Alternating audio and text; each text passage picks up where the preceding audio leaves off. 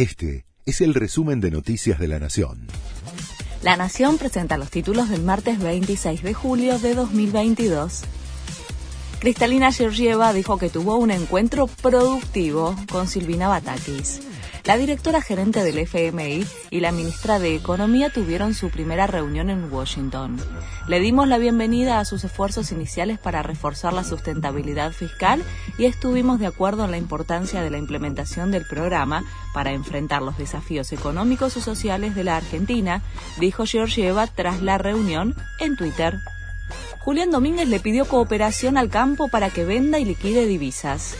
No va a haber devaluación ni baja de retenciones, alertó el ministro de Agricultura cuando fue consultado sobre si el gobierno avanzará o no en un dólar diferencial para el sector.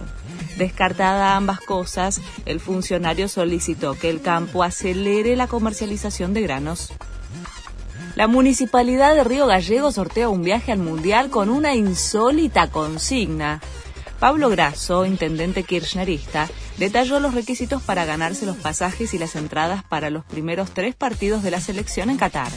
Hay que sacarse una foto con un funcionario de su gobierno o referentes de la ciudad, imprimirlas y responder preguntas acerca de Río Gallegos y la gestión. Wanda Nara salió al cruce de las críticas por sus fotos sin retoques. Chicas, si yo estando así tengo tanto éxito, les recomiendo que empiecen a darle a las pizzas sin culpa dice parte del posteo en donde se refiere a las imágenes suyas en la playa que se filtraron en las últimas horas. Les puedo asegurar que amo a cada centímetro de mi cuerpo. Sí, tengo celulitis como todas. Soy real.